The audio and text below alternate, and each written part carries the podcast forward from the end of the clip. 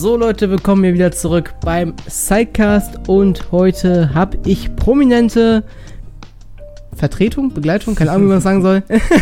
und zwar den lieben Fabian. Hallo.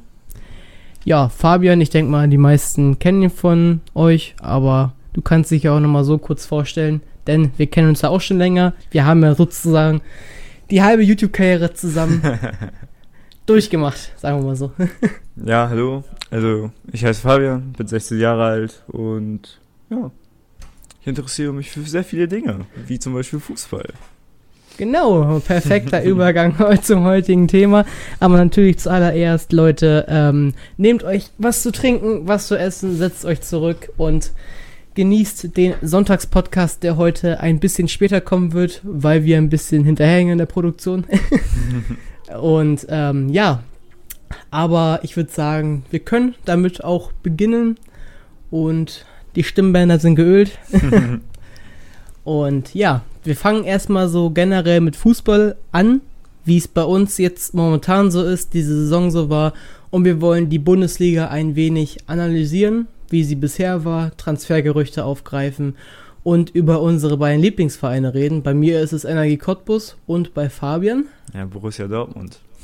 Ja, ja, meine. ja. Ganz einfach, wir fangen jetzt wirklich mal an. Ich kann ja die Frage direkt an dich weiterleiten. Wie war denn deine bisherige Saison so als selbst als Spieler, also jetzt nicht bei Dortmund, sondern bei dir im Verein?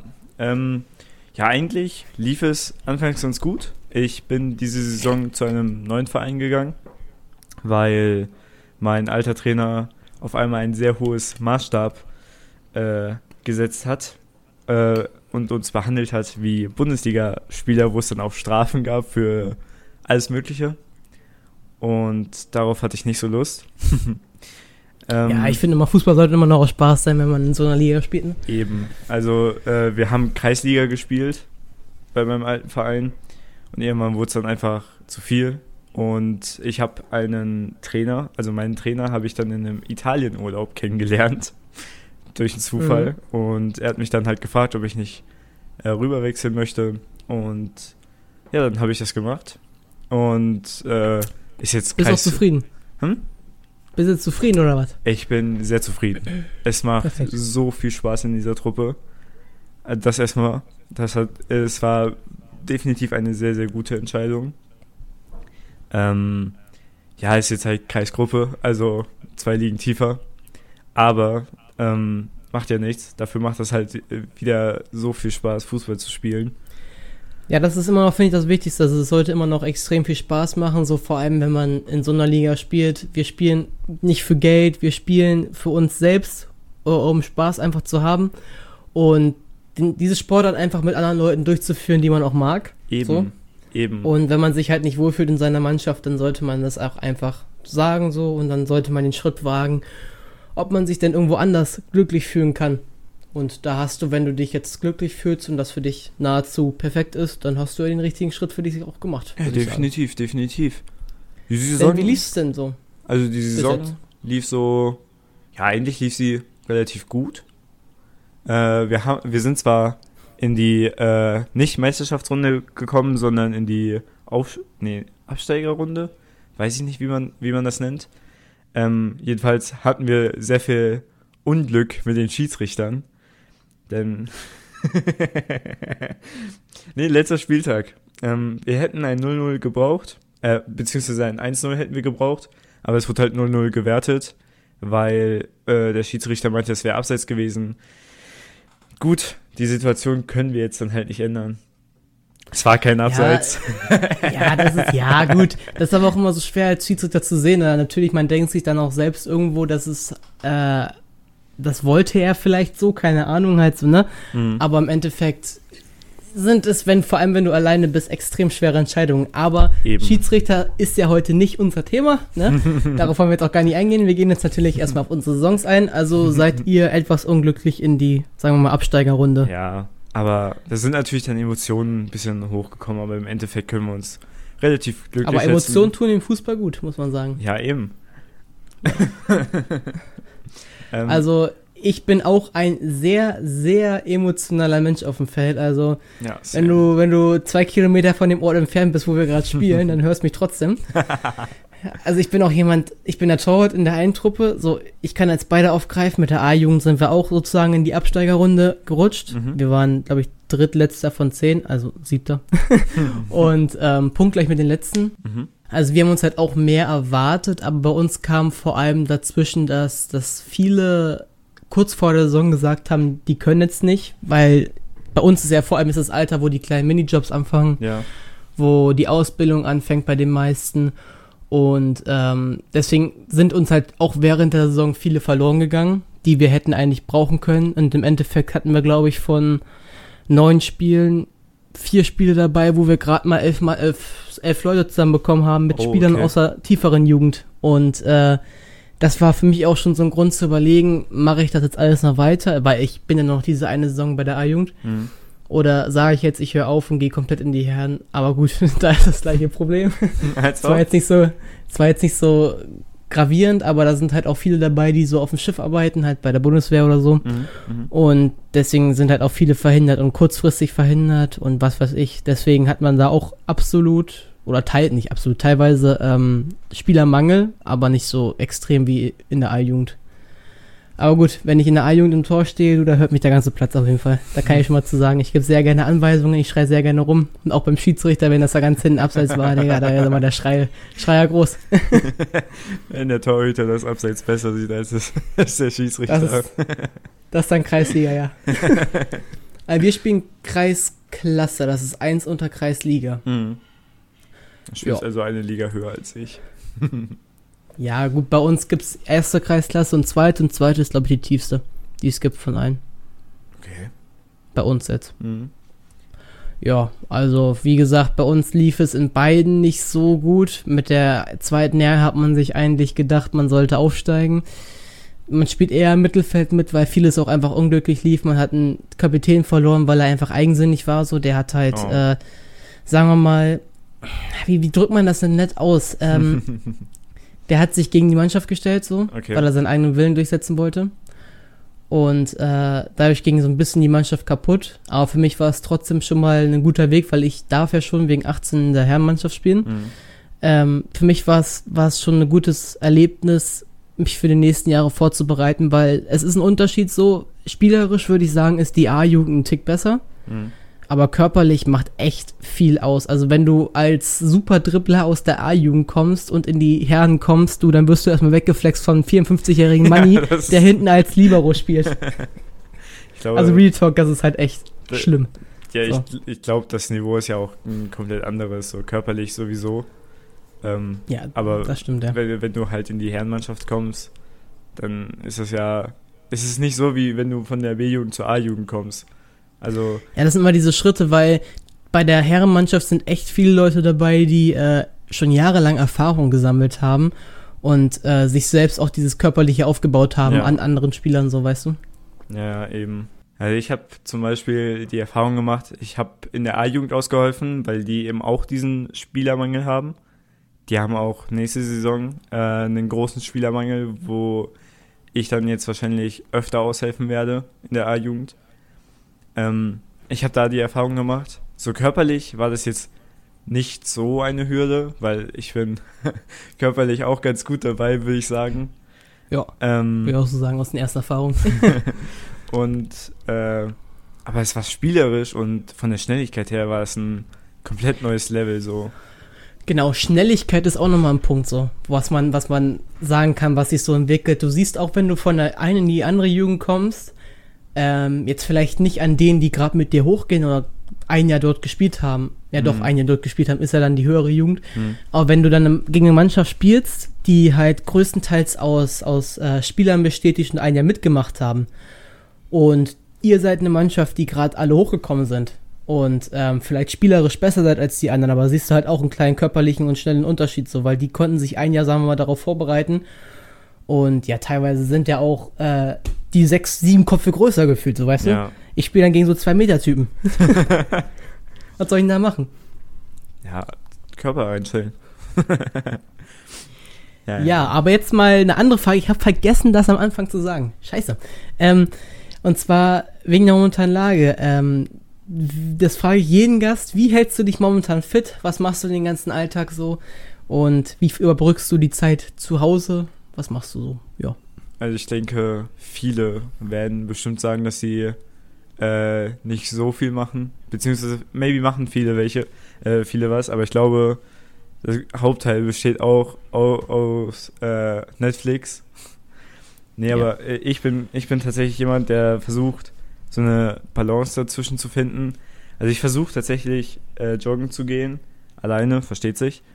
Ähm, Oder mit einer Person aus dem Haushalt, aus dem anderen Haushalt mit 1,50 Abstand. Das, Danke. ja, wird schwierig. das sind relativ faule Menschen hier. triffst du dich, äh, triffst du dich noch mit jemandem so, so einzeln? Nee, tatsächlich nicht. Oder gar nicht mehr? Gar nicht. Okay, ja, ich mache ab und zu noch mal mit jemandem aus der Mannschaft, so wir trainieren öfter mal, mhm. zusammen laufen zusammen, halt zu zweit, ne, versteht sich auch, wie gesagt. Aber bald soll ja wohl die Lockerung kommen, dass man mit fünf Leuten was machen kann. Echt? Auch, ja, also die, also äh, Sachsen-Anhalt hat schon ab Montag gestimmt, dass man fünf Leute aus die nicht aus einem Haushalt kommen, zusammenkommen können. Äh, davon habe ich noch nichts gelesen. Ähm, jedenfalls, ich versuche dann auch äh, Krafttraining als auch mich selbst so ein wenig zu, zu bessern in Sachen, die ich jetzt noch nicht so gut mache. So, also ich trainiere auch schon, aber ich bin hm. natürlich mhm. auch die Person, die dann sich gern mal den ganzen Tag auf die Couch verzieht und Netflix guckt oder einfach mal zockt wie wir es gerade vom Podcast gesagt haben, diese Tage, wo man nicht weiß, was man gemacht hat, ne? Jo, genau. also ich mache das jetzt auch so. Leute, da kommt jetzt auch demnächst oder nächste Woche ein Video auf meinem Kanal. Ähm, ich vlogge seit einer Woche, so wie ich mich eine Woche lang halt fit halte mhm. in dieser Zeit. Und ähm, ich habe jetzt auch so einen kleinen Umschwung geschafft. Also bei mir war es halt so, jetzt ums äh, ernährungstechnische mal zurückzugreifen. Ähm, ich bin halt so jemand gewesen, der viel Sprite getrunken hat, also generell viel Sachen mit Zucker. Ich bin jetzt seit zwei Wochen nur auf Wasser. Mhm. Und anfangs, Alter, ich war so, ich war so Nee, also du hast ja diesen Zucker, Zuckerentzug am Anfang gehabt, weißt mm. du, du kriegst deinen Zucker nicht und da ging es mir so scheiße. ich dachte, was ist das denn jetzt hier? Ähm, und ich habe halt auch so, ich mache dreimal die Woche so ein Homeworkout. Mhm. Gefällt mir auch eigentlich sehr gut. Ähm, ich versuche dreimal die Woche laufen zu gehen. Oh, Vier okay. Kilometer, mehr schaffe ich noch nicht. ja, langsam ähm, antasten. Ja, ist echt so. Also ich habe es halt die ganze Zeit nicht gemacht, deswegen muss nicht so von 0 auf 100, sondern langsam hochgehen. Ähm, und als drittes habe ich mir halt äh, dreimal die Woche Fußballtraining aufgeschrieben, hat einmal mit dem aus meiner Mannschaft. Dann habe ich so eine App mir geholt, wo man für sich selbst ein bisschen ein paar Skills oder sowas trainieren kann. Oh, nice. Und als drittes habe ich noch ein Torwarttraining, was ich mit meinem Bruder ab und zu versuche. Und das habe ich bis jetzt auch eigentlich ganz gut durchgezogen. Und meiner Meinung nach sollte man auch vor allem als Fußballer was machen. Ja. Beziehungsweise zumindest versuchen, was zu machen, um dann nicht ganz raus zu sein. Ich habe letztens so ein schönes Bild gesehen alle nach der Corona-Pause ja. so ein Bild von drei. okay, ich glaube, ich habe dieses Bild auch gesehen. ja, das ist halt, ähm, also ich finde, man sollte sich versuchen, fit zu halten so und aber auch halt ne, schulisch und sowas halt auch mit einzugreifen. Also jetzt ist der perfekte, die perfekte Möglichkeit, wenn man irgendwas in der Schule nicht gereilt hat, jetzt das zu wiederholen oder mhm. halt ähm, körperlich jetzt wieder ein bisschen nachzuholen, was man in den letzten Jahren so ein bisschen vernachlässigt hat. Vielleicht aufgrund von Stress, aufgrund von keiner Zeit oder was weiß ich, so, ne? Ja, alles Mögliche später ja mit. Weißt du denn schon, wann es bei dir weitergeht? Ähm, also, unser Verband will das am 6. in drei Tagen offiziell bekannt geben. Also, momentan ist der Stand so, dass die Saison nur unterbrochen wird. Mhm. Und äh, am Ende, nee, Anfang September weitergeführt wird. Also, dass die Saison nicht neu beginnt, sondern weitergeführt wird, die, die jetzt im Laufen ist. Damit so viele Vereine nicht die Schwierigkeiten bekommen, finanziell und sowas. Mhm. Weil man hat immer diese Startgebühren am Anfang der Saison, die man abgeben muss an den Verband. Ich glaube, das ist bei uns ähnlich. Also mein Trainer hatte in unsere WhatsApp-Gruppe geschrieben, dass es auf jeden Fall noch entschieden wird, aber es wird äh, nicht von Her es wird halt komplett Verein gesehen, nicht nur irgendwie Herren- und Jugendabteilung getrennt. Und äh, da ist auch momentan die Überlegung, ob man äh, die Saison weiterlaufen lässt weil ist ja wieder, bei uns ist ja die Absteigerrunde die ja noch nicht ausgespielt ist. Da haben wir ja noch kein Spiel drin gemacht. Deswegen es wahrscheinlich keinen Sinn machen würde, ähm, die Saison abzubrechen. Aber es ist dennoch eine Überlegung, ob man die Saison abbricht. Aber sonst wäre Starttermin wahrscheinlich auch so September. Ja, weil ich finde es halt auch, ähm, es gibt momentan meiner Meinung nach keine wirklich sinnvolle, Beziehung, es gibt eine sinnvolle Lösung, aber es gibt keine Lösung, die äh, im Endeffekt, wo im Endeffekt nicht gesagt wird, dass da irgendwas scheiße dran ist. Ja. Weil, ähm, wenn du jetzt abbrichst, dann sind die Vereine, die oben mitgespielt haben und sagen wir mal, die, die regeln das so, es steigen Leute auf und der erste hat einen Punkt mehr als der zweite und steigt dadurch auf. Mhm. So, wo ist da die Fairness? Der zweite könnte im Laufe der Saison das aufholen. Geisterspiele machen meiner Meinung nach keinen Sinn in dieser Liga, Hm. weil da sind eh keine Zuschauer bei den meisten Spielen. Und, ähm, und, so, und so eine Unterbrechung hat dann wieder die Folge, dass, die, äh, dass der Verlauf der folgenden Saison wieder ganz komisch gedreht werden muss. Weil, weil ich meine, wenn die jetzt September anfangen wollen mit der Rückrunde, weil bei uns hat die Rückrunde noch nicht mal begonnen, Hm. wann wollen die dann die neue Saison beginnen? Ja, eben. Wollen sie das dann so machen, dass sie immer f- im Jahreszyklus spielen, also am Anfang des Jahres anfangen und am Ende des Jahres aufhören? Das wäre so der einzig sinnvolle Schritt, aber was ist dann mit der Transfer? Weil die kleinen Vereine haben ja auch eine Transferphase, wo Ja. sie nur transferieren dürfen, sagen wir mal. Ja, ja. Also es gab ja auch diese Überlegung, dass man die Ligen aufstockt, dass die besten zwei dann immer hochkommen. Aber mehr weiß ich auch nicht dazu so. Ja, es ist halt immer so, auch so eine Sache, wenn jemand aufsteigt, sollte meiner Meinung nach auch jemand absteigen so. Mhm. Weil ich meine, guck in die dritte Liga, ich weiß nicht, auf wie viel Erfahrung du da jetzt hast, aber Karl Zeiss Jena ist letzter mit 10 Punkten Mhm. Und hat jetzt schon 15 Punkte Abstand zum rettenden Ufer. Die haben schon komplett abgeschlossen, die planen schon Regionalliga. Und auf einmal heißt es, es gibt wahrscheinlich keinen Absteiger, wenn abgebrochen wird. Ja. Weißt du, wo ist da die Fairness? Die sollten absteigen, weil sie sportlich einfach nicht hingekriegt haben so. Und Mhm. dann, wenn es Aufsteiger gibt, sollte es auch Absteiger geben. Da brauchen sie auch kein Aufstocken, vielleicht in der Bundesliga ja.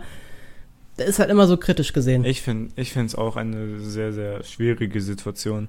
Ich verstehe auf jeden Fall, dass mit dem, dass es auf jeden Fall einen Absteiger geben sollte. Ähm, finde ich eigentlich auch fair, weil ähm, eben, wie du schon gesagt hast, mit dem Beispiel in der dritten Liga, die haben, die haben sportlich einfach nicht hinbekommen. Und die Fairness wäre ja nicht da, wenn dann einfach die zwei Besten aufsteigen würden, aber äh, die Liga dann erweitert wird, statt äh, die Ligaanzahl zu belassen und äh, es keinen Absteiger gibt. Ja, das ist halt eine sehr kritische Situation, würde ich einfach mal so behaupten. Und ähm, ich bin echt gespannt, was die Verbände unter sich sagen, ob es da jetzt wirklich irgendwo eine Meinungsverschiedenheit gibt, weil ich denke mal, dass es in vielen Verbänden auch abwegig sein wird, oder beziehungsweise dass jeder Verband unterschiedlich entscheidet. Und dann frage ich mich halt auch, wo da der Ausgleich ist. So, ich meine, wenn der eine Verband entscheidet Abbruch und der andere sagt weiterführen, wie wollen sie denn dann den Rhythmus gleich Ja. behalten? Das ist halt. Ich bin sehr gespannt. Ich würde sagen, wir warten einfach auf den 6.5. ab, was da dann passiert. Vor allem jetzt bei uns. Ich weiß, dass Bayern auch vorhatte, wie du schon gesagt hattest, mit Niedersachsen zusammen Hm. unterbrochen.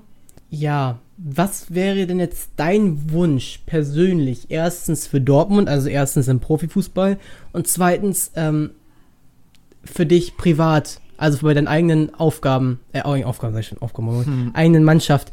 Wie würdest du am liebsten weiterführen lassen, Am, die Saison? am liebsten würde ich die Saison zu Ende spielen lassen, weil für Dortmund ist es noch drin, die Meisterschaft. Ist, äh, wäre noch drin, die sind ja nur vier Punkte hinter Bayern. Und ich weiß auch gar nicht, äh, bei welchem Spieltag sind sie jetzt? Beim 26. Wurde ja abgesagt. Ab dem 26. wurde ja alles abgesagt und da ist halt noch, sind halt noch äh, acht Spiele offen. Also es ist eigentlich spannend. Äh, die, sie, der Verband hat ja jetzt schon entschieden, dass äh, es 25 haben sie gespielt. Mhm, genau. Ja. Und ähm,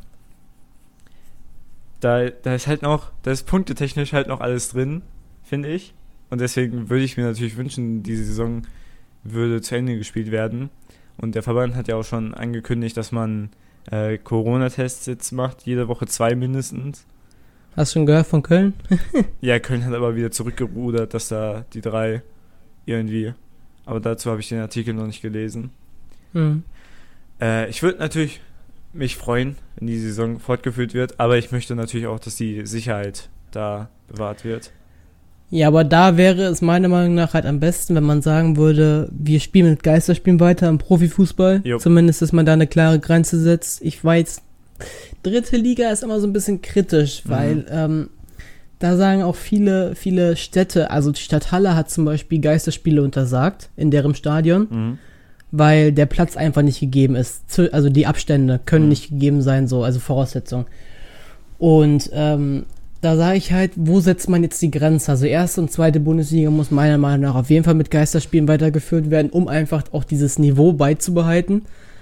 Weil wenn wir eines der, der ähm, führenden oder eine der besten Ligen in Europa sind und auf einmal, sagen wir mal, England wird weiterspielen, Italien spielt vielleicht weiter, Spanien spielt vielleicht weiter, ob wir dann wirklich so hängen bleiben, dass wir da gar nicht mehr hinterherkommen. Ich meine, jetzt ist es auch schon schwer, weil die Ablösesummen, die steigen enorm, Ja. vor allem in England und so. Aber ob man dann sagt, ob der Abstand immer noch größer wird, wenn man jetzt aufhört, weil man, ja, unterbricht, nicht unterbricht, sondern komplett abbricht mit der Saison.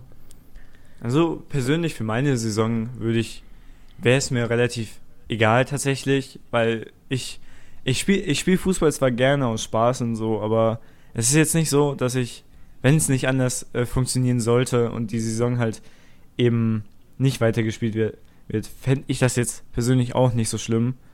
Aber für den Unterhaltungsfaktor wäre die Bundesliga oder Premier League oder sonst was, wäre das schon ganz schön. So. Einfach wieder am Wochenende am Fernseher sitzen, 15.30 Ja. Samstag. Auf geht's, ey, das- war einfach, das fehlt, das fehlt. Das, das stimmt. Es, es war wirklich irgendwie eine schöne Gewohnheit. So, ich habe ich hab mich immer mit meinem Vater oben getroffen, wir haben dann das Netradio angemacht, weil damit die Dortmunder Stimmung hier auch schön rüberkommt. Und äh, es, es macht einfach Spaß so. Und dann, dann als die Geisterspiele, ich finde Geisterspiele sind jetzt halt echt langweilig, weil, weil Zuschauer machen halt so viel aus. Das ist, Das, ja, das hat man auch jetzt erst, also was heißt, das merkt man vorher schon, aber so richtig gemerkt hat man es wirklich erst, wo die dann plötzlich weg waren, so, Ja. weißt du? da, da hat man einfach gemerkt, da fehlt, da fehlt, finde ich, eine Stück, äh, ein Stück Emotion. So, Ja, auf jeden Fall. wer, wer, Aber dieses, auch für die Spieler, dieses Reinkommen in das Stadion, ja, alles, alles brodelt, äh, alle sind gehypt, die Schals hängen hoch und was weiß ich, einfach dieses Gefühl beim Reinkommen. Und jetzt hat man einen Pappaufsteller. diese, So, weißt du? die, dieses Gänsehautgefühl, das fehlt einfach. ja. So, ich, ich meine, ich habe die, dieses, äh, diese Realisation, ähm, wie sehr das fehlt, habe ich persönlich beim 2 zu 0 äh, gegen Paris, als Paris 2 zu 0 gewonnen hat. Mhm. Und ähm, da, das Stadion war ja leer und nur auf der Tribüne saßen die Spieler von Paris. Und ey, das war, das war irgendwie so ein komisches Gefühl, weil einfach keine Atmosphäre da war. Und man hat so irgendwie den Spielern angemerkt, dass es nicht so ein Ding ist von wegen, wir müssen jetzt gewinnen, sondern es war so dieses Trainingsgefühl. Ja, so, so ein Testspielgefühl, ne? Ja, Aber was ich halt, was andere dann aber auch sagen, die, die nicht so in dieser Fußballmaterie drin sind, wegen der Weiterführung, dass es halt ungerecht wäre gegenüber den normalen Menschen, wenn die überall, ähm, sagen wir mal, Einbußungen erleben müssen, mhm. sei es ähm, Schließung der Restaurants, Kontaktsperre und auf einmal siehst du aber Fußballer, die ähm, halt spielen dürfen, so, mit Ja. ohne Mindestabstand, ne? Ist ja, ist ja klar, ne? aber ähm, wo ich das dann halt aber auch denke, was ich dazu denke, zu dieser Meinung, dass ähm, das halt deren Job ist so. Normale Menschen dürfen ihren Job auch weiterführen und für die ist es halt der Job, Fußball zu spielen. So, das ist ihr Momentum, wo sie Geld verdienen können. So. Ich finde, ich find, äh, find, es ist schwierig, so, so, so Restaurant und Fußball Das ist halt nicht vergleichbar, meiner Ja, Meinung nach. So, finde ich auch halt nicht wirklich vergleichbar. Ich finde, es ist wirklich schwierig, wie man da am besten umgehen kann. Ich meine, alle kannst du eh nicht zufriedenstellen. Es wird immer welche geben, die, die das eine unfair finden, was die anderen fair finden. Also es wird nie, niemals wird es ein, ein, sagen wir mal, eine Lösung geben, wo alle mit zufrieden sind. Ja. Es wird immer irgendwo jemand meckern, sei es Abbruch, kein Aufsteiger oder die Aufsteiger. Abbruch, keine Absteiger oder Absteiger halt. Dann sind die, die absteigen. So, weißt du? Aber ich finde es gut von ähm, Paris, äh, Paris, moin, moin, Frankreich, ähm, dass die halt jetzt den Schlussstrich gezogen haben so und dass die aber auch sagen, es gibt Absteiger, weil die Mhm. haben ja die letzten beiden Mannschaften absteigen lassen. Jo. So, das ist das Fairste. Die haben beide zurückgehangen, hätten beide so schon schwer gehabt, wieder zurückzukommen. Und ähm, das ist, finde ich, wenn dann der einzige oder die einzige Lösung, die sinnvoll ist. Ja, Vor allem bei denen so. glaub, ja, finde ich auch. Ich glaube auch, dass es eine Wo es dann halt schwer wird, so ich meine, wenn in England abgebrochen wird, klar, Liverpool Meister. Wenn das nicht geschieht, dann Ja, das wäre schon. Aber dann gibt es halt auch Länder, wo die Abstände zwischen 1, 2 und 3 nicht so groß sind. Und wie handhabt man dann das? Mh, das ist dann. In Italien beispielsweise. ich weiß gar nicht, wie ist die Situation momentan in Italien von der Tabelle her? Juventus und ähm, Inter sind da ja Oh. Kopf an Kopf, so, soweit ich ja, weiß. deswegen ja.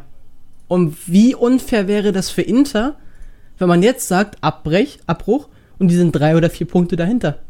Die waren eine Zeit lang selbst Erster. Lazio ist ja momentan hinter. Und äh, Ja, Lazio, ja. Bergamo ist ja auch noch. Also Bergamo hat jetzt 48 Punkte. Juventus hat 63, Lazio 62 und Inter 54. Ja, aber guck mal, Lazio und Juventus. Eben. Und ich denke mal, dass in Italien abgebrochen wird. So, so, Ja, da ist die Lage am schwersten. ja, so sieht es momentan ja auch aus. Und das, das ist dann halt wieder. Kürt man dann da einen Meister? Kürt man da keinen Meister?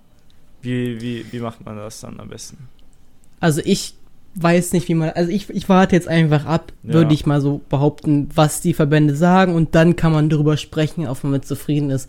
Vielleicht im über oder über übernächsten Podcast könnte man dann darüber sprechen, ob man mit der Entscheidung zufrieden ist, weil wir können nichts in die Zukunft vorhersagen. Es gibt nichts, was mich selbst auch wirklich zufriedenstellen lassen würde. Mhm. Oder auch dich oder uns, würde ich jetzt sagen. Und von daher, ja, es ist halt einfach schwer. So. Jo. Denke, abwarten ist da das Richtige erstmal. Ja, das stimmt auf jeden Fall. Ähm, aber jetzt nochmal zurückzukommen auf den Fußball, den wir alle erleben durften in dieser Saison privat. Ähm, du spielst ja Sturm, richtig? Richtig. Genau. Wie zufrieden warst du mit dir selbst ähm, diese Saison? Äh, war ja alles relativ neu für mich. Also neuer Verein, bla bla bla. Aber es waren ja auch äh, Freunde, Freunde dabei. So, es, ich war ja wieder in so einem Umfeld, wo meine Freunde eben auch gespielt haben. Und ich weiß ja, wie, wie sie sind und so. Und die wussten ja, die wussten nicht mehr, wie ich so gespielt habe. Und waren dann natürlich äh, sehr überrascht, als ich. Ich habe den Spitznamen Pferdelunge bekommen. weil ich halt. Ach, ja, weil, ich, Ausdauer hier, ne? weil, ich, weil ich halt über den Platz gerast bin und nicht danach K.O. war oder sowas. Ähm, ich gebe halt alles. So, ne? So von den Toren her war, war es jetzt eine schwache Ausbeute von vier. Äh, während. Aber du bist, du bist eher so der Typ, der ähm, für, an, sagen wir mal, für, für die Mannschaft kämpft, so auch läuferisch, so Natürlich. Bälle erkämpft. Ja. Ähm, ständig unterwegs. einfach- Das sind, das sind ja viele Stürmer, auch im Profibereich, ähm, die selbst nicht viel Tore schießen, aber halt für die Mannschaft arbeiten. Was Schnelligkeit angeht, was Ballbesitz angeht, was Ballhalten angeht. Vorbild Und da. dieses Ganze. Vorbild da Bobby Firmino. Ich glaube, an ihm sieht man einfach so einen, so einen falschen Neuner, der das eben perfekt umsetzt. Von wegen, er macht nicht so viele Tore, aber wenn er Tore macht, dann sind das eben die wichtigen. Und er, ja, er, er kämpft eben für, äh, für seine Mannschaft komplett. Er äh, zieht äh, Salah und Mané damit äh, gut ein. Und ähnlich, ähnlich spiele ich halt auch, nur dass ich halt nicht die Technik habe. Oh. Ja, äh, ähm, und so gesehen, ich war halt dann zwei Tore hinter unserem Zehner, unserem Captain. Und aber sonst, äh, für mich so persönlich war das erstmal wieder so ein. Ich bin eigentlich schon relativ zufrieden. Wie ist denn für dich so? Also, ähm, für mich ist es ja ganz komisch gewesen am Anfang der Saison, weil ich bin ja schon drei, vier Jahre kein Torwart mehr gewesen so und ich bin ja auch, sagen wir mal, nur die Notlösung diese Saison Mhm. in der A-Jugend im Tor, weil wir halt keinen hatten, der reingehen wollte, so typische Kreisliga-Aktion. da musste er ins Tor, der schon mal war, genau. und da war ich dann halt, ähm, wir hätten jemanden gehabt, aber der hat sich für die, also der hätte noch B-Jugend und A-Jugend spielen können, Mhm. Aber er möchte halt auf dem Feld spielen und hat sich deshalb für die B-Jugend entschieden. Okay. Und ähm, es war halt die ersten Spiele, beziehungsweise Testspiele vor allem, war es für mich schwer, so diese Rolle wieder reinzubekommen, diese Laufwege, seitlich laufen, mhm. richtig stehen beim Schuss, kurze Ecke zu machen, diese, diese typischen Sachen halt. Aber so nach einer Zeit muss ich sagen, ist die Saison eigentlich auch relativ gut für mich gelaufen. Ich meine, ich hatte Spiele dabei, wo ich echt viele Gegentore bekommen habe, aber das kannst du nicht immer auf deine, auf deinen Hut schreiben lassen. Ich meine, die Abwehr hat auch einen großen Anteil daran.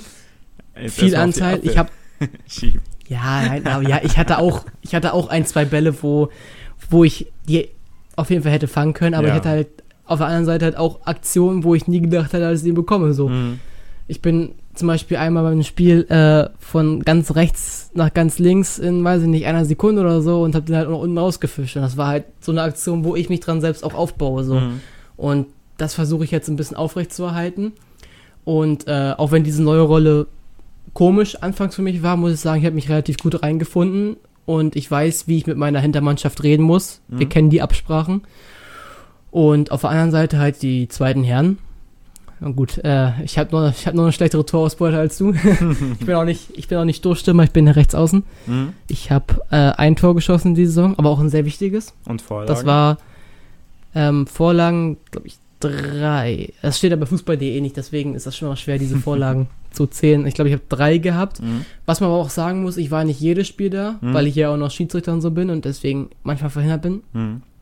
Ähm, ich glaube, ich hatte, was hatte ich denn, wie, wie viele Spiele hatte ich denn? Acht oder neun? Okay. Hatte ein Tor und das war halt, äh, ich kann es dir so erzählen, die Gegner haben 2-1 geführt, 80. Minute, ich habe 2-2 gemacht und habe dann in der 90 plus 2 mit dem Außenriss von Mittellinie hoch jemand angespielt und der hat das Tor gemacht. So. Oh. Das war eine Vorlage. Und das war halt auch so ein Spiel, wo ich dann sage, für mich auch als Stürmer, ähm, ich habe mich daran aufgebaut. Und was für mich auch wichtig ist, ich habe zwei Positionen, die ich ausspielen kann in dieser Saison. Einmal als Stürmer und dann das komplette Gegenteil als Torwart. Und das bringt für mich halt so, einen, so, einen, so einen bunten Mix in mhm. meinen Fußballalltag, sage ich mal so. Ich spiele beide Positionen gerne.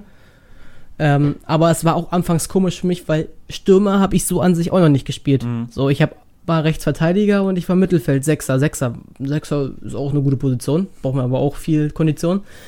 Ähm, deswegen war es halt auch komisch, weil vorher hast du so das Spiel vor dir gehabt, du bist jemand gewesen, der das Spiel aufgebaut hat, auch als Torwart. Mhm.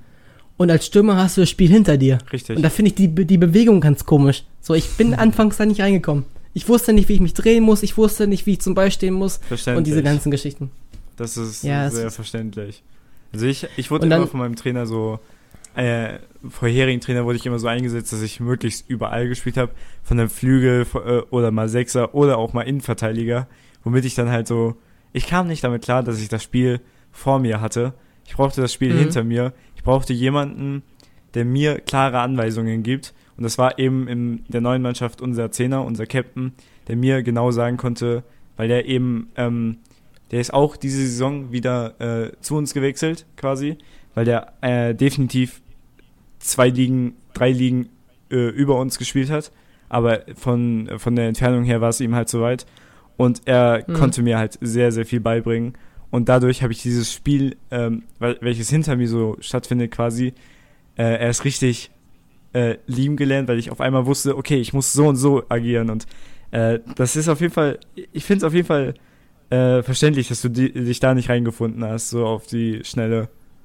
Ja, das ist ganz komisch, weil vorher hast du so, mir, ich finde diese Position gar auch als Torwart, du hast das Spiel vor dir, du kannst, du hast wirklich den Überblick mit einem Blick nach vorne, du kannst von links nach komplett rechts gucken mhm. und siehst, was passiert, so du hast, und dieses, was du im Rücken hast, du weißt, du drehst dich halt zum Ball, dann hast du wieder jemanden im Rücken und dieses Gefühl, ah, ich weiß, ich finde das ganz komisch, und deswegen kam ich auch anfangs nicht so gut damit zurecht, aber so nach ein paar Spielen habe ich mich da eingefunden. Würdest du muss sagen, ich sagen. Würdest du sagen, das äh, war das schönste Spiel, als du das mit dem Außenriss da reingeflankt hast und dann noch das Tor erzielt wurde?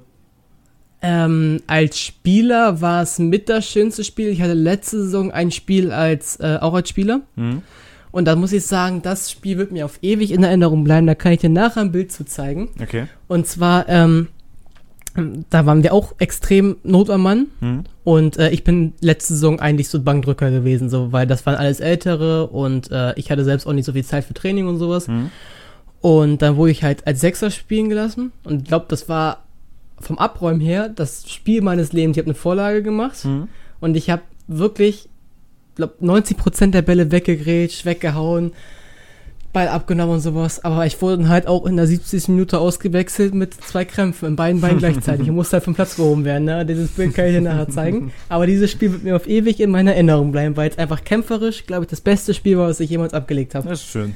und das ist mir halt auch wichtig, weil ich bin technisch auf keinen Fall gut. So brauche ich überhaupt auch nicht zu sagen. Mhm. Aber ich muss sagen, kämpferisch ist aber auch eine Sache, die du beherrschen musst im Fußball, weil ja. du musst, du kannst eigentlich einfach so, so, ist halt so, ja, jetzt trippe ich halt den aus und den aus, sondern du musst halt auch kämpferisch und auch für dein Team arbeiten können. Das ist mir halt auch extrem wichtig so. Einer für alle, alle für einen, so, ne? Eben. Eben. Der Wille zählt. Der Wille zählt, ja, genau. So, wir haben, glaube ich, jetzt das Thema rund um unseren privaten Fußball bis aufs Kleinste wirklich analysiert. Also diese Saison läuft bei uns beiden von uns aus gesehen gut. Jo. Ähm, ja, jetzt kommen wir zu unserem Lieblingsverein, Cottbus und Dortmund.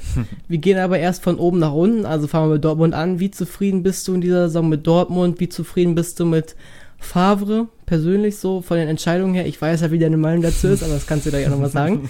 Und wie zufrieden bist du mit einzelnen Spielerleistungen? Welche Spieler haben sich herausgehoben?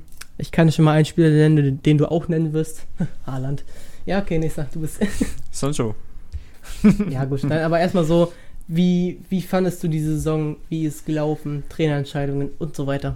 Also ich hatte, ich hatte tatsächlich Angst, so ein wenig vor der Saison, weil letzte Saison fand ich jetzt persönlich nicht so stark unter Favre, äh, wo ich mir dann auch sehr viele ähm, Gedanken gemacht habe, weil ich nicht wirklich wusste, wie, wie, wie man das jetzt sehen wird, wie äh, Favre die Mannschaft leiten wird. Am Anfang lief das ja unglaublich gut. Ähm, da, da war ja irgendwie Dortmund marschierte und marschierte und marschierte und irgendwie gab es da keine, ähm, wie, wie, wie nennt man das? Es konnte. Kein Einbruch. Ja, genau, genau. Und irgendwann gab es dann so Entscheidungen von Favre, die ich nicht so nachvollziehen konnte. Ein Mario Götze wurde auf einmal nicht mehr so oft spielen lassen wie letzte Saison, der letzte Saison ultra stark im Sturm gespielt hat, was man nicht erwartet hätte. Auf einmal äh, Alcázar, natürlich unglücklich, dass er dann unbedingt weg wollte im Winter, weil er nicht zufrieden war, weil er auch äh, sich nicht wohlgefühlt hat wahrscheinlich. Ähm, der auch super eingeschlagen ist und in dieser Wechselrolle mit Götze echt uns eine letzte Saison fast sogar die Meisterschaft erbracht hätte, was dann leider nichts wurde. Und ja, aber so, so diese Saison ist so irgendwie eine Talfahrt. Äh, was heißt Talfahrt? Wow, Achterbahnfahrt meine ich. Es geht. Ja. Es, diese, diese Höhen und Tiefen, die Dortmund diese, diese Saison hat, finde ich, finde ich persönlich so irgendwie so ein mulmiges Gefühl. Ich weiß nicht, wie ich es besser ausdrücken könnte. Einerseits. Es gibt halt Spiele, wo man sich so denkt, das ist eine der besten oder ist die beste Mannschaft der Bundesliga und da gibt es aber auch wieder so Spiele, wo du dir denkst, wie können sie denn gegen die gegen solche eine Mannschaft verlieren so so so ganz komische ja wie du schon gesagt hast Achterbahnfahrt ganz, ganz komisches Spiel war zum Beispiel Dortmund gegen Paderborn ich kann mich daran erinnern, dass ich. Äh, Streli Mamba. ich kann mich daran erinnern, dass ich zu der Zeit auf einer Party war und deswegen nicht das Spiel gesehen habe. Und habe dann zwischenzeitlich mein Handy gecheckt und habe dann so gesehen, wie bitte? Paderborn führt. Und mhm. dann habe ich auf die Auf das auch noch Das auch noch in Dortmund, ne? Ja. Hat man sich gedacht. Und dann, dann, dann habe ich. Und das, ich glaube, das war nach einem Spiel, was echt stark von den Dortmundern waren. Und äh, ich, ich war so, keine Ahnung, ich war irgendwie erschrocken darüber. Und ich glaube, auch da war der Punkt, an dem Dortmund das erste Mal richtig angefangen hat zu wackeln. Einer mhm. Akanji, der keine Leistungen mehr so gut erbracht hat. Ähm, und auch taktisch. Die Umstellung auf, auf die Dreierkette war sehr wichtig, weil es einfach mit der Viererkette nicht mehr funktioniert hat. Und mhm, ja, das stimmt, das hat auf jeden Fall was gewirkt jetzt, diese Umstellung weil sonst hätte, hätte Favre mit der Viererkette weitergespielt. Denke ich, wäre er entlassen worden, weil es eben überhaupt nicht mehr lief. Also Man sieht es ja auch, diese, diese kleine Talfahrt hat ja auch gebracht, ähm, Bayern gegen Dortmund, ne, das Spiel. 4 zu 0 für Bayern. Ja. Dachte man, dass, dass, dass Dortmund das schafft, so, weil man hat vorher starke Spiele von denen gesehen und das war auch auf einer Seite eine unberechenbare Mannschaft. Mhm. Aber auf der anderen Seite gab es halt wieder solche Spiele wie, ja, es im Endeffekt auch gegen Bayern war. So, wo man eigentlich mehr erwartet hätte. Ja. Ich meine, Bayern schlachtest du nicht 6-7-0 weg, aber so, so ein Aus, so ein Unentschieden, eine knappe Niederlage oder ein knapper Sieg. Sowas hätte man halt eher erwartet. Man, man war vor der Saison definitiv zuversichtlich, als man äh, Bayern mit 2 zu 1, 2 zu 1 im Supercup, 3 zu 1, 2 1, 2 0, weiß ich nicht. Supercup hat man ge äh, gegen, äh, gegen Bayern gewonnen. Da war man irgendwie so, 2-0. War man sehr überrascht einerseits, aber es war von den Dortmundern ein starkes Spiel. Und dann, stimmt, dann, ja. war, dann war man sehr zuversichtlich und dann sieht man auf einmal diesen Einbruch, was ich, ich will jetzt nicht sagen, was normal ist, aber es ist, es gehört irgendwie dazu, dass es mitten in der Saison so diese Spiele gibt, die einfach nicht so laufen, wie sie laufen sollen. Allein schon wegen taktischen Umstellungen und sowas. Ja, Weil man probiert da als Trainer und auch als Team mal was anderes aus, weil man halt auch, wenn man immer die gleiche Taktik hat und alles, dann weiß jedes Team, wie sie gegen die spielen müssen. So. Und deswegen musst du halt auch ab und zu mal umstellen. So. ja natürlich musst du, halt so. musst du zwischendurch mal umstellen. Ich glaube, das ist auch ganz wichtig. Ähm, auch für die Mannschaft. Ähm, Ja. Wa- Was kann ich noch dazu sagen? Also, ich, ich bin nicht so ein Fan von Favre. Wenn man jetzt so letzten Trainer von Dortmund gesehen hat, okay, Peter Bosch ist jetzt und Peter Stöger. für, für Peter Bosch freut es mich natürlich, dass es in Leverkusen läuft, aber er war jemand, der gerne ohne Abwehr gespielt hat in Dortmund. Und Das stimmt, ja. ähm, davor gab es halt einen Jürgen Klopp und einen Thomas Tuchel. Die beiden, die ich äh, sehr, sehr schätze. Weil ich finde, das sind, bei, also Kloppo sowieso einer der besten Trainer der Welt. Ich weiß nicht, ich würde nicht sagen, bester Trainer der Welt, aber als besten Trainer der Welt wüsste ich auch nicht, wen ich nennen könnte. Es gibt mehrere. Ich glaube, es gibt nicht den, sondern es gibt mehrere. Genau, würde ich auch sagen. Und Thomas Tuchel war halt taktisch einfach ein Genie. Aber Kloppo hat es halt mit so einer jungen U19-Truppe geschafft, Meister zu werden. Also er, er nennt sie gerne U19-Truppe, die Truppe aus 2011, 2012. Hm. Und äh, also dieses Emotionale, das hat, die, hat der Favre nicht. Und auch diese, diese Entscheidungen, die er manchmal trifft, so diese späten Auswechslungen, all sowas. Das ist so, das ist so dieses. Man möchte natürlich nicht die Trainer miteinander vergleichen, aber wenn man so. Du kannst sie auch gar nicht vergleichen von der Art, weil, weil Favre ist so jemand, der setzt viel auf Taktik Ja, und ist halt sehr, sehr ruhig an der Linie und ich denke mal, der gibt den Jungs vor dem Spiel mit, was sie zu tun haben. ja, Und Klopp und jetzt auch Wollitz beispielsweise von uns aus Mhm. der letzten Saison sind eher Leute, die an der Linie nochmal viel, viel, viel Einwirkungen auf das Spiel haben. ja, Sei es äh, Emotionen, sei es Taktiken, die noch mitgegeben werden. Und wie du schon sagtest, also ich mag diese Art von Trainer wie Klopp, Wollitz, äh, wen gibt's noch in der Art, keine Ahnung, mag ich auch lieber als Leute, die da im Anzug sitzen und dann Ja, ja. so, so ein Angelotti halt, ne? Äh, Spieler, ähm, der, mir, der mir positiv aufgefallen ist, ähm, dann Axel Sagadou, der Ja, auf jeden Fall. der diese Saison sich aber stark gefangen hat. Julian Brandt war so, anfangs war der, hatte sich nicht zurechtgefunden, dann kam er ins Mittelfeld, ins zentrale Mittelfeld und boom, eingeschlagen auf einmal. Äh, ein Rafael Guerrero über die linke Seite auf einmal explodiert.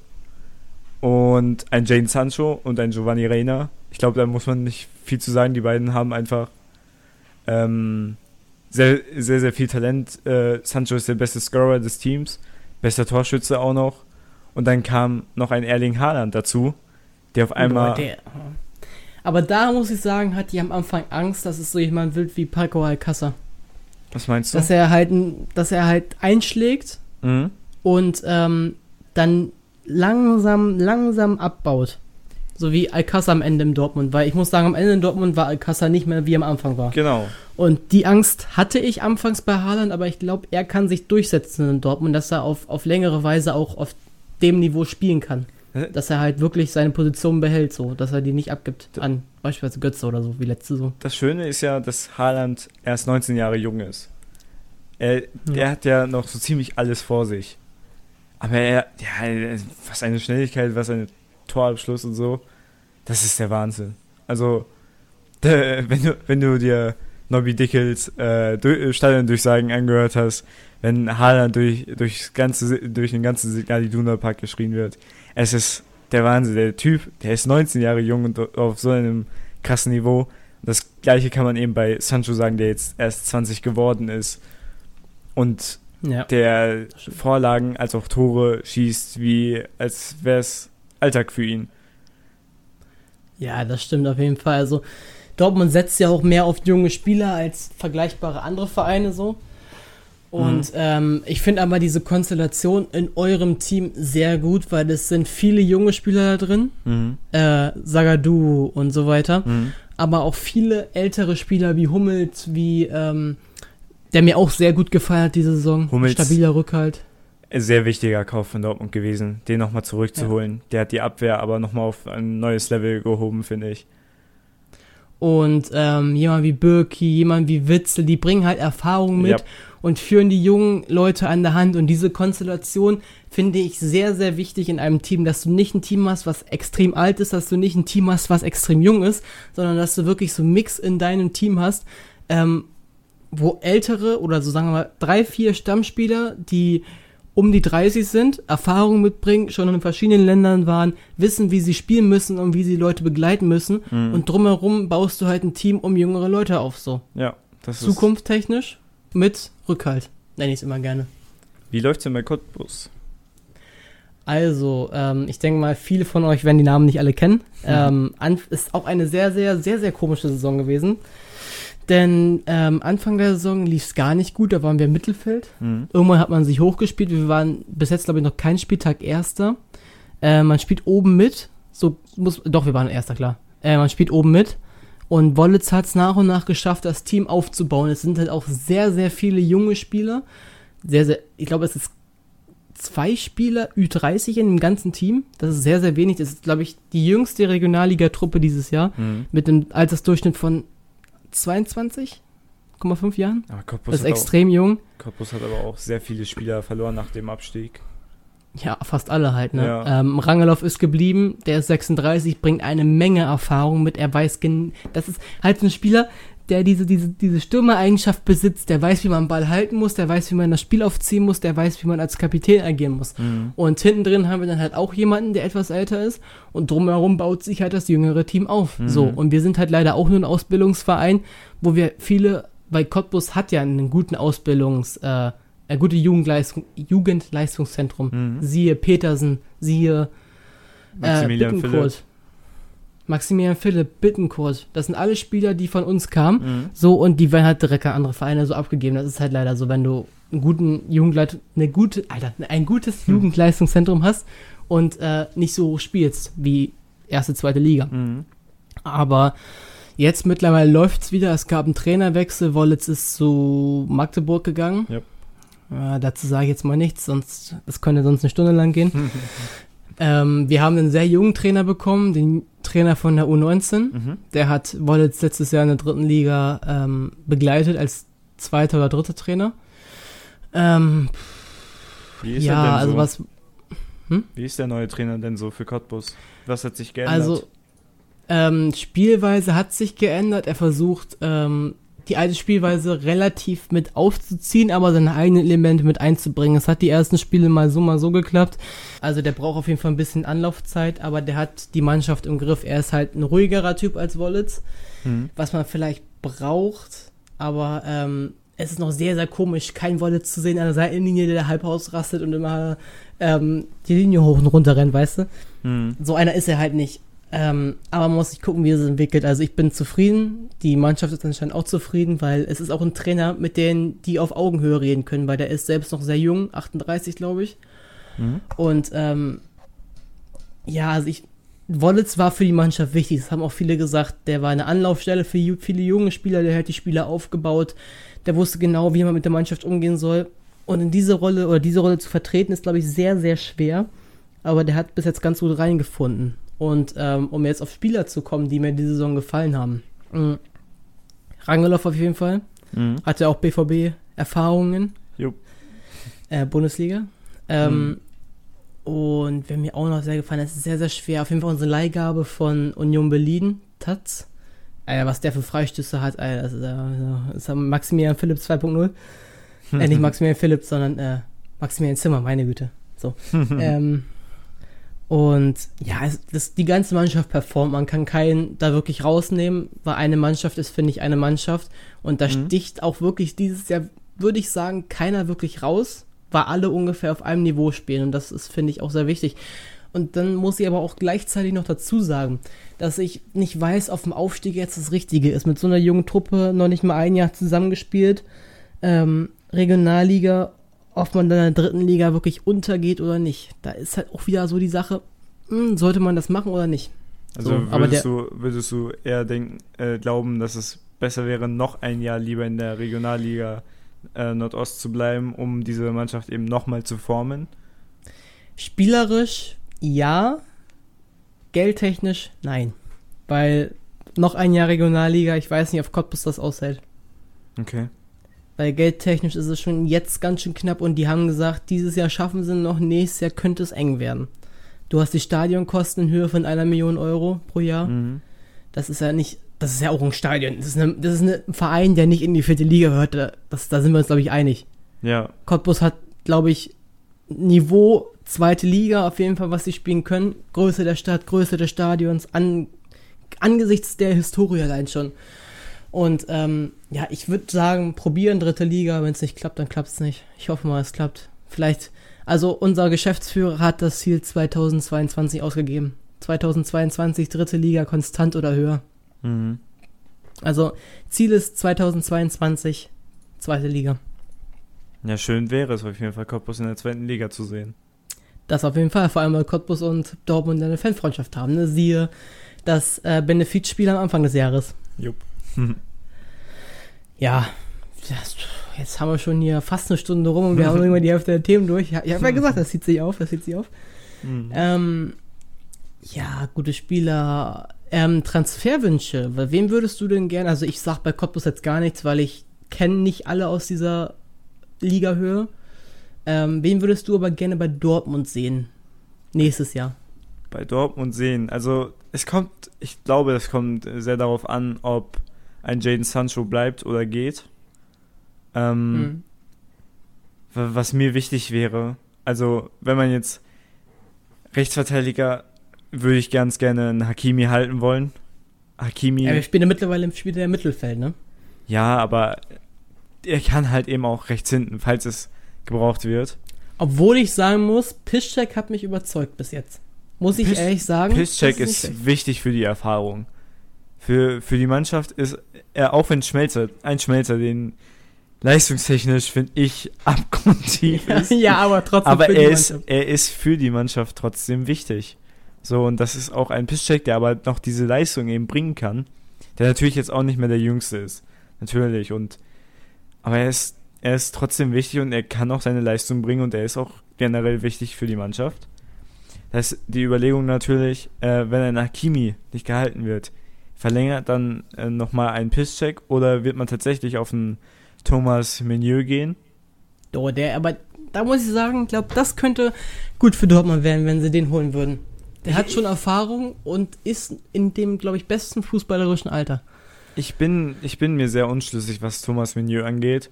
Also anfangs unter Tuchel, als er bei Paris angefangen hat, hat Menieu klasse Leistungen gezeigt, aber mittlerweile ist auch er wieder weiter abgesunken. Ähm, deswegen, also er, er, hat Phasen, in denen er wirklich krass ist. Also, also eigentlich, eigentlich wäre es schon gut, wenn Menieu kommen würde. Ich glaube, er würde die Mannschaft, der Mannschaft auf jeden Fall helfen. Und ja, also, wenn ich dann noch sehen würde, wenn jetzt ein Sancho gehen würde, dann, dann würde ich jetzt nicht irgendwie so einen von Werder Bremen den umgehrten, wie heißt er denn? Rashica. Rashica sehen ich würde da jetzt auch nicht vertrauen auf einen Wolf oder äh, ja. Rainer, dass er die Rolle einnehmen kann direkt.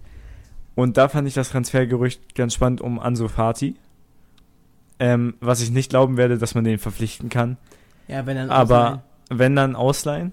Aber ich glaube auch, er wird in dieser Ausleihzeit ähm, äh, würde er die Spielerfahrung, die er dann sammeln könnte, ähm, wäre es für ihn erstens wichtig, er spielt ja auch zwischendurch schon mal Barca.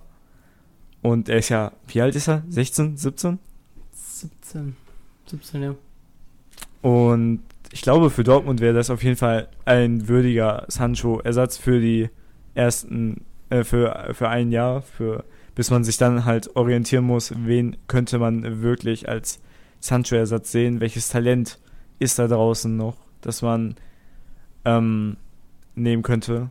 Und ja, ich würde ich würd mir vom Verkaufen her, würde ich mir ja wünschen, dass ein Mammuter Hut und ein Wolf definitiv nicht zurückkehren. Also ein, ein, ein, ein, ein Wolf, der in Berlin gute Leistungen gebracht hat, definitiv. Aber ich glaube nicht, dass er zum Kader des BVB passt. Und äh, ein Dahut bringt seit drei Jahren keine Leistungen. Und ja, Delaney, ich weiß nicht. Mhm. Delaney, Delaney, ist aber, finde ich, ein geiler Spieler. Wenn er gespielt hat, hat er echt gut gespielt. Und er kann ein Spiel aufziehen, er kann ein Witzersatz ja, werden. Eben. Deswegen. Das, das, das, ist das, das ist das Ding. Er, er, er kann es, er, hatte, er hat dieses Potenzial, aber er, er hat diese Schwankungen. Er ist im Kopf nicht so schnell wie ein, oder auch so ruhig wie ein Witzel. Er ist ein komplett anderer Spielertyp, natürlich. Ähm, aber irgendwie keine Ahnung, er, hat noch nicht diese, diese Ausstrahlung, die Witze momentan zum Beispiel hat. Das stimmt, ja. Aber was ich auch gut fand von Dortmund, dass man den Chang geholt hat, weil oh, ja. der hat echt direkt eingeschlagen. Den haben wir jetzt vergessen bei der besten Liste, glaube ich. Also, ja. Was, was ich halt Dortmund raten würde, ich weiß nicht, was für Position spielt Leon Brandt? Leon Brandt? Julian Brandt. Julian Brandt. Ich habe an Leon Bailey gedacht. Warum habe ich an Leon Bailey gedacht? Julian Brandt. Brandt spielt ja zentral eher. Also Witz, bei Witze, wo er. Nee, ich, ich, überlege jetzt ja äh, wegen Sancho-Ersatz, weil bei Sancho oh, ja. ist es für mich, ich, also ich fände es besser, wenn Dortmund jemanden holt, der vielleicht so in dem Alter 24, 23, 25 ist, der, sagen wir mal, jetzt so gesehen Rainer an die Hand nimmt Mhm. Und ähm, er spielt halt so und er zeigt Rainer oder er zeigt Rainer, wie diese po Position sozusagen funktioniert, sodass er da rein, weil ich finde, dem Rainer muss noch jemand an die Hand geführt werden. Der kann nicht so einfach, wenn Sancho weggehen sollte, bam, du musst jetzt spielen, sondern muss jemand hin, der ihm wirklich Tipps gibt, auf der Position spielt und äh, den 1 zu 1 ersetzen kann. Das Ding ist, ähm, einen Christian Pulisic, der lange Zeit ja bei Dortmund war und auch Dortmund äh, Sturm mitgeprägt hat. Ähm, auch für seine jungen Jahre. Äh, hat man gemerkt, dass der auf jeden Fall fehlt, nachdem ein Torgen Hazard verpflichtet wurde. Es war kein typischer Pulisic mehr. Es war ein, mhm. ist, ist ja auch wieder ein anderer Spielertyp. Aber ich finde ihn auch nicht schlecht. Hazard ist, ist nicht schlecht. Er hat seine, er, er, er zeigt immer wieder, was er drauf hat, aber er hat auch diese Phasen, in denen es halt nicht so läuft. Was ich, ich halt äh, an Dortmund sehr, sehr, was heißt kritisch sehe, dass sie halt so viele, also so ein großes Spektrum an Spielern vorne drin haben. Das ist jetzt so einerseits nicht schlecht, aber die sind alle ungefähr auf gleichem Niveau und kicken sich selbst raus, sodass sie äh, ihre Leistungen nicht dauerhaft zeigen können, weil immer irgendjemand anders spielt. Mhm. So. Ähm, was man auch überlegen könnte, wenn ein Sancho gehen würde, ob man auch äh, eine, eine Neuverpflichtung macht weil man hat ja einen Marco Reus, der links spielen könnte, man hat einen Brandt, der links spielen könnte. Man könnte auch einen Guerrero nach vorne ziehen, wie es Favre schon gemacht hat. Deswegen ja. Und Deswegen sage ich ja lieber so und dann vielleicht auf einer anderen Position nachrücken. Vielleicht in den kommenden Jahren sogar auf einer Torhüter-Position. Ich yep. weiß ja nicht so, ich bin von Birki ab teilweise echt überzeugt, aber er hat auch so seine Schwachpunkte, die er dann auch wirklich offenkundig so zeigt. Ja, das stimmt schon. Also, aber aber diese harsche Kritik, dass Böcki ein, einer Nein. der schlechtesten Nein, äh, Torhüter in super, der Bundesliga ist und ja, jeder Torhüter macht seine Fehler.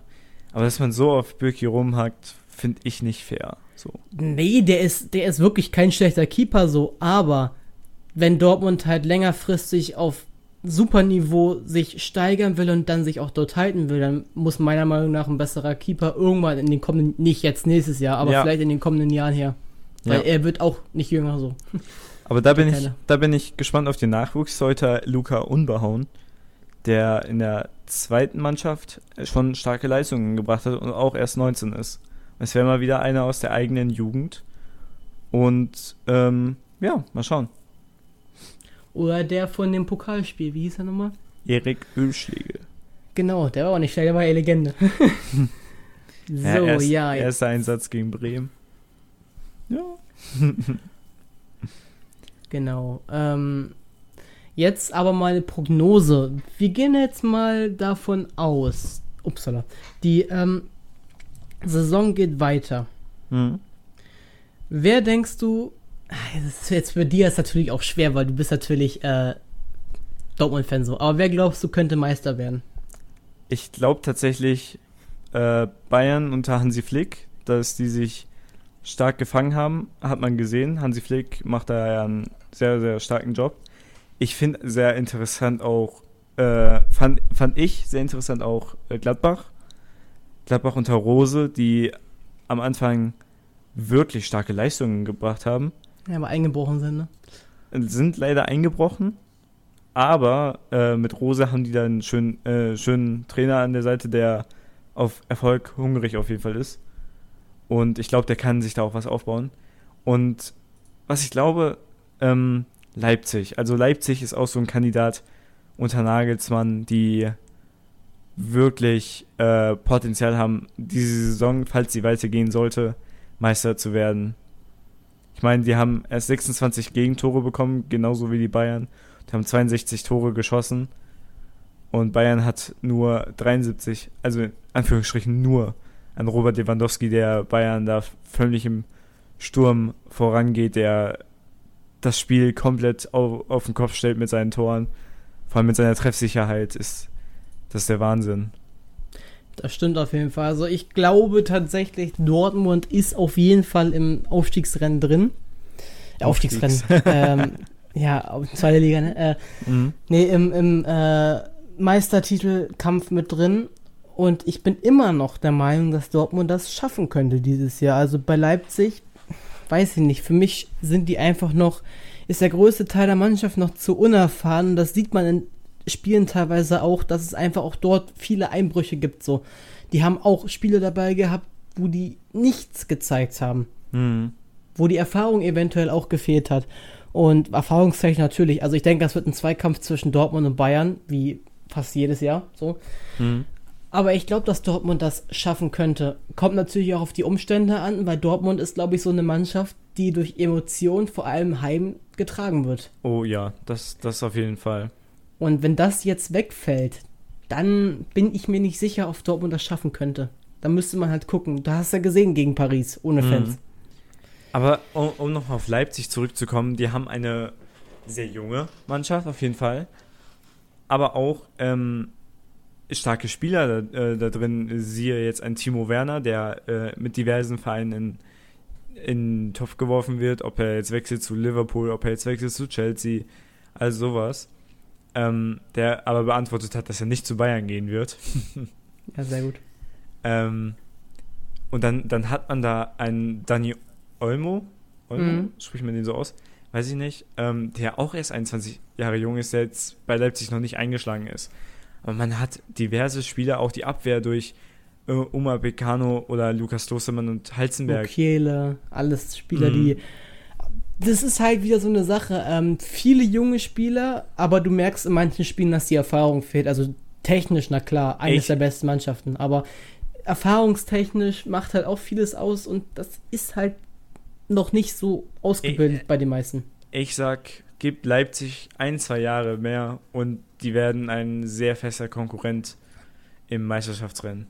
Wenn die, Leider, ihre, ja. wenn, wenn sie ihre Leistung so halten können und sich noch weiterentwickeln durch Nagelsmann, der ein sehr, sehr talentierter Trainer ist, ähm, dann, dann wird das auf jeden Fall eine, eine, eine sehr spannende Konstellation. Und dann wird die Bundesliga, also die Bundesliga wird wieder spannender, als sie vor ein paar Jahren war.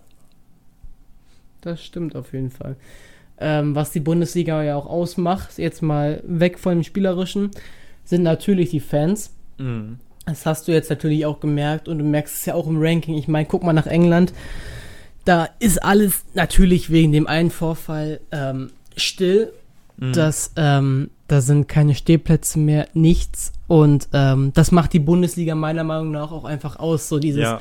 dieser Flair in den Stadien, du hast noch diesen richtigen Stimmungsflair und in England ist es halt leider so, dass es alles nur Zuschauer sind. Und die richtigen Fans, die wirklich Stimmung machen, die können sich die Tickets auch gar nicht mehr leisten, weil in England sind die Tickets ja wirklich extrem, extrem teuer. Und ähm, das haben, ich habe mir mal so eine Dokumentation darüber angeguckt, dass äh, die richtigen Fans, also die, die die Stimmung machen, wie jetzt hier in Deutschland, ähm, dass die einfach in den Kneipen vor Ort die ja. Spiele gucken über den Fernseher, weil die Tickets sind, die können sie einfach nicht mehr leisten. Das ist der dreifache Preis von hier in Deutschland. Und du kommst auch so einfach nicht an Tickets ran, weil es halt auch viele, siehst du ja auch immer gerne bei den, ähm, bei den, bei den Spielen von Manchester oder so, ähm, dass da viele dabei sind, die einfach irgendwelche Reisen machen. Ich mhm. sehe No Front jetzt, jetzt kein Rassismus oder so, aber ich sehe immer viele Chinesen, mhm. die, äh, die dann da sind, die, denke ich mal, auch einfach Geschäftsreisen machen oder einfach generell Urlaub machen. So und sich da die Spiele halt angucken. Und von sowas lebt halt, leben halt solche Vereine so. Das ist halt, und halt auch viel, äh, was mich auch mal ein bisschen abfuckt, was in Deutschland mal ganz schön ist, wenn da die Fans gezeigt werden, die, die fiebern alle mit, also wirklich jeder Einzelne. Und äh, in Ländern wie England ist es dann halt leider so, dass du überall Kameras, äh, Handys siehst, die ja hochgehalten werden. Welche Erfahrungen hast du denn im Stadion gemacht? Du warst ja jetzt, ich denke, du warst häufiger im Stadion als ich. Ich war bisher nur in Dortmund im Stadion. Also, ähm, wel welche Erfahrungen hast du denn, wenn du auf der Fantribüne stehst? Also meiner Meinung nach ist es noch, also ich bin einmal im Spiel gewesen bei Bremen gegen Bayern war mit dem Schiedsrichter da. Ich musste leider für Bayern sein, damit ich da hinkomme, ne, Karten dafür bekommen, so. Ähm, da habe ich das Spiel nur angeguckt. Aber wenn ich wirklich selbst in der Fankurve stehe, sei es Cottbus, sei es, wo ich jetzt letztens war, Groningen, sei es äh, auswärts Stuttgart gegen Leverkusen im Pokal dieses Jahr, sei mhm. es Bremen-Fankurve, das sind Emotionen, die erlebst du, die kannst du gar nicht so vorm Fernseher oder was weiß ich so erleben. Das ist einfach nochmal was komplett anderes. Du fühlst mit den Leuten mit, du, du wird, diese Menge wird einfach so eins, weißt du, du ihr, mhm. im, ihr schreit zusammen, wenn irgendeine Scheißaktion war, ihr, ihr, meinetwegen auch ich, es gibt ja auch Leute, die dann bei, bei Abstieg oder so weinen, so, das, da ist man einfach so zusammen, weißt du, und das sind einfach mhm. Emotionen, die du sonst so einfach nicht erlebst. So, also vorher nicht erlebt hast. Das ist einfach nochmal so komplett andere Welt, in die du da eintauchst. Mhm. Ja, bei dir so, bei deinen äh, Erlebnissen in Dortmund? Wie oft warst du schon im Stadion? Ähm, ich kann mich nicht dran erinnern, wie oft ich war. Also ich meine, ich war so vier, fünf Mal, aber ich kann mich nicht an die einzelnen Spiele erinnern. Ich weiß, dass ich äh, DFB-Pokal Dortmund gegen Dynamo Dresden 2-0. Daran kann ich mich erinnern. Ich kann mich an Dortmund gegen Mainz erinnern. An solche Spiele, aber ich war halt nicht irgendwie Südtribüne. Oder äh, was auch ein Spiel war, was äh, mich sehr geprägt hat, das war, als die Südtribüne gegen Wolfsburg gesperrt war diese, da war ich mit der Mannschaft, mit meiner alten Mannschaft, war ich da auf einer Reise nach Dortmund, weil wir ein Spiel in Dortmund hatten, was mich sehr gefreut hat. ähm, gegen SC Dortmund 0 sonst was. Aber anderes Thema. Ähm, mhm. Aber diese Südtribüne, wie viel die da ausgemacht hat. Ich meine, ich habe jetzt diesen Vergleich gehabt. Ich war auf, immer in der Nähe der Südtribüne. Ich war nie auf der Südtribüne. Ich war da ja auch noch relativ jung. Mhm. Und ähm, ja, aber diese, diese Südtribüne-Atmosphäre, Dortmund Südtribüne ist halt schon nochmal die gelbe Wand eben. Und das, ist, das ist so ein beeindruckendes, ähm, eine so beeindruckende Fankonstellation, die da die ganze Stimmung leitet ich höre meistens die Gästefans überhaupt nicht. Wenn Dortmunds Südtribüne anfängt zu brüllen und die Mannschaft anfeuert und alles Mögliche, ich finde, du hörst nichts mehr von, der, von, den, Fan, äh, von den gegnerischen Fantribünen. Was natürlich ein heimischer Vorteil ist, natürlich. Aber ähm, ich im Vergleich zu anderen Stadien, was ich so wahrnehme aus dem Fernsehen, wahrscheinlich trübt das auch so ein wenig den Schein. Ja, das, das trübt ein bisschen, vor allem, weil die Mikrofone gleichgestellt worden sind. Also ein Mikrofon steht meistens vor der Gäste, Gäste-Tribüne äh, und eins vor der Heimwand. Deswegen sind die meist gleich ausgepegelt. Und ja, diese, diese Stimmung, die, die ist einfach der Wahnsinn. Und dann, dann dieses Spiel Dortmund gegen Wolfsburg ohne diese Südtribüne, das war so ein, okay, wir, wie, wie ist jetzt diese Stimmung? Diese Stimmung war anders sie, sie war nicht schlecht, aber sie war nicht mehr so, so dieses Emotionale, was sonst immer mhm. gegeben war. Diese, also mein, so weg. Meine, ja, meine Meinung nach sollte, sollte oder kann man nur sagen, egal was man über Ultras, über Fanszenen, was weiß ich, für eine Meinung hat, aber ohne diese, diese, diese Szenen, vor allem in Deutschland, wäre Deutschland fantechnisch auf jeden Fall oder angesehen, nicht so angesehen, wie es jetzt momentan der Fall wäre, weil Deutschland ist ja wirklich so, so ein Leitbild, so, so eine Vorbildsfunktion für viele weitere. So. Weil hier wird noch echte Fankultur gelebt und das merkst mhm. du auch in vielen Stadien. Einfach diese mhm. Emotionen. Und du kannst über diese Leute denken, was du willst. Aber ohne diese Leute wäre die Atmosphäre in den meisten Stadien einfach nicht gegeben. Ja, das, das stimmt schon. Gut, ich denke mal, damit haben wir schon relativ gut abgeschlossen. Das Videobeweis ist, äh, ist jetzt so ein großes Thema. Ich denke mal, da sind wir uns mhm. beide einig. ähm, ja, wir haben jetzt sehr, sehr lange über Fußball geredet. Also wirklich auch angenehmer Talk, muss ich sagen. Mhm. Weil vieles sich auch selbst so zugeschlossen hat. Wir haben eigentlich gedacht, dass wir gerade so eine Stunde damit vollbekommen, aber wir haben jetzt locker, wir haben ja nicht mal alles abgearbeitet. So, jo, wenn ihr wollt, dass es noch einen zweiten Podcast gibt zu diesem Thema dann auf jeden Fall gerne in die Kommentare reinhauen. In die Kommentare, genau bei Spotify. Nein, auf meinen Social Media oder so oder bei Fabian auf jeden Fall vorbeigucken. Ähm, ist Vielen alles Dank für die Einladung. Kein Problem. Ich habe natürlich sehr, sehr gerne das. Danke, dass du gekommen bist. ja, mit ein bisschen Verspätung, es tut mir leid nochmal. Ja, aber, alles gut. Aber es hat mich sehr gefreut, mit dir über dieses Thema sprechen, so ausführlich sprechen zu dürfen. Einfach mal so, so ein bisschen anders gewesen, ne? Weil sonst mhm. hat man niemanden so wirklich, mit dem man so ausführlich über dieses Thema reden kann, meiner Meinung nach. Und das Schöne daran ist ja auch, dass du, du bist sehr viel äh, im Fußball vertreten, du machst Schiedsrichter, du bist, äh, du warst in verschiedenen Stadien, du interessierst dich sehr dafür und du gleichzeitig äh, guckst du auch auf eine niedrigere Liga, weil Cottbus eben in der Regionalliga Nordost spielt, wo die meisten eben äh, eigentlich eher so die höheren äh, Ligen supporten, wie ich jetzt eben. Bayern Erfolgsfans. naja, so, wie, so wie ich jetzt eben Dortmund-Fan bin oder auch mhm. äh, mir Spiele von Liverpool oder Barca oder Inter mir sehr gerne angeguckt habe. Ähm, ich bin halt nicht so viel in den äh, niedrigen Ligen unterwegs und deswegen ist es nochmal was äh, ganz Schönes mit dir darüber zu sprechen, weil du eben diesen Blick von diesen äh, niedrigen Ligen hast, die trotzdem aber auch ihre Spannungsgrade und äh, Fankultur alles Mögliche haben. Und diesen Blickwinkel habe ich ja zum Beispiel gar nicht. Und deswegen ist es ein sehr, sehr schöner Talk gewesen. So. Ja, das stimmt auf jeden Fall. Und viele, also nochmal um das Thema zurückzukommen kurz, viele ähm, vergessen auch einfach, dass in diesen niedrigen Ligen viele Vereine dabei waren, die vor 20, 30 Jahren wirklich konstant erste Liga gespielt haben. Mhm.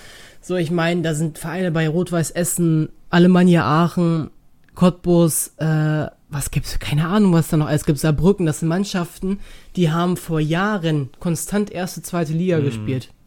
Ja, dann kommen halt so Vereine hoch wie Oerdingen oder, oder Leipzig, die sich das halt so in ein paar Jahren aufgebaut haben, so. Und dann werden halt solche Vereine verdrängt, weil es vor allem, oder weil es unter anderem bei uns die, äh, der Standort ist, der uns leider ein bisschen vernachlässigt hat. So, weißt du, bei uns mhm. Cottbus, Ostdeutschland.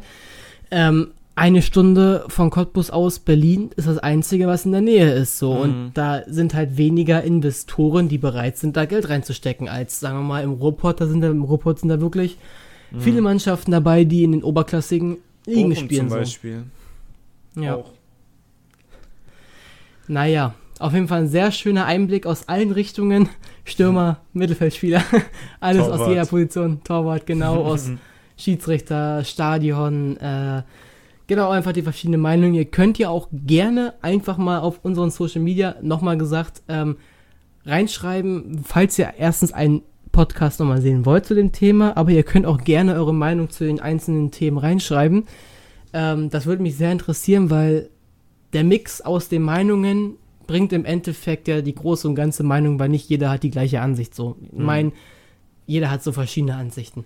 Und das ist ja auch extrem gut und ja, jeder sollte sich demnach auch die eigene Meinung bilden können. Wenn der eine die Mannschaft nicht ab kann, dann ist es halt so. Dann kann der andere halt die andere Mannschaft nicht ab. So äh, ist halt so. Mhm. Aber gut, meine, ich muss aber gleich was trinken gehen. Also das war wirklich verhältnismäßig ein langer Talk. Die anderen gingen immer nur so 45 Minuten. Aber es war, wie gesagt, im Gegensatz zu den anderen ein sehr, sehr entspannter Talk, weil sie das alles auch so sehr von alleine aufgebaut hat. Mhm. Ähm, in den einzelnen Sachen. Und das war halt einfach unser Thema, so Fußball, unser Thema. Mhm. Gut, dann würde ich sagen, beenden wir diesen Podcast. Ich hoffe, es hat euch gefallen.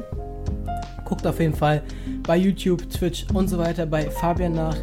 Ich werde alles unten in der Beschreibung bei Spotify und Co. verlinken. Aber ich würde sagen, damit euch noch einen schönen Sonntagabend und haut rein. Bis zum nächsten Mal. Macht's gut und ciao.